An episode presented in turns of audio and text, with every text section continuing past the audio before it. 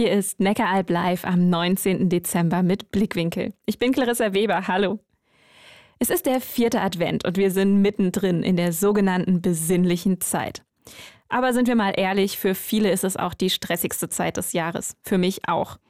Warum das so ist, wollte ich von Ralf Elsner wissen. Er ist Therapeut bei der psychologischen Beratungsstelle Surexit in Ludwigsburg. Weihnachtsfeier hier, Weihnachtsfeier dort. Wie verbringen wir denn dann die Feiertage? Dann die Frage, wem schenke ich was? Und dann natürlich immer, wenn Familie zusammenkommt und das noch so sehr unter diesem hohen Anspruch von Harmonie stattfindet. Und wir erleben aber unsere Realität oft genau anders.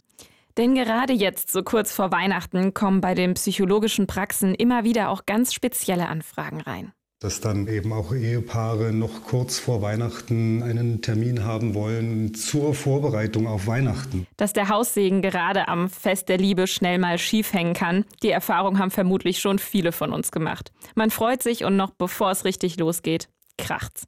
Der Tipp vom Experten: Ansprüche runterschrauben.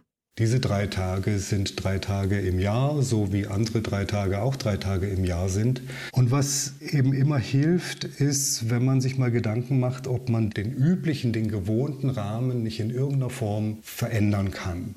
Heißt, zur eigenen Familie noch ein, zwei Nachbarn oder Freunde mit einladen, mal in einem Restaurant feiern, damit die Mama nicht kochen muss oder vielleicht sogar die Koffer packen und Weihnachten woanders verbringen.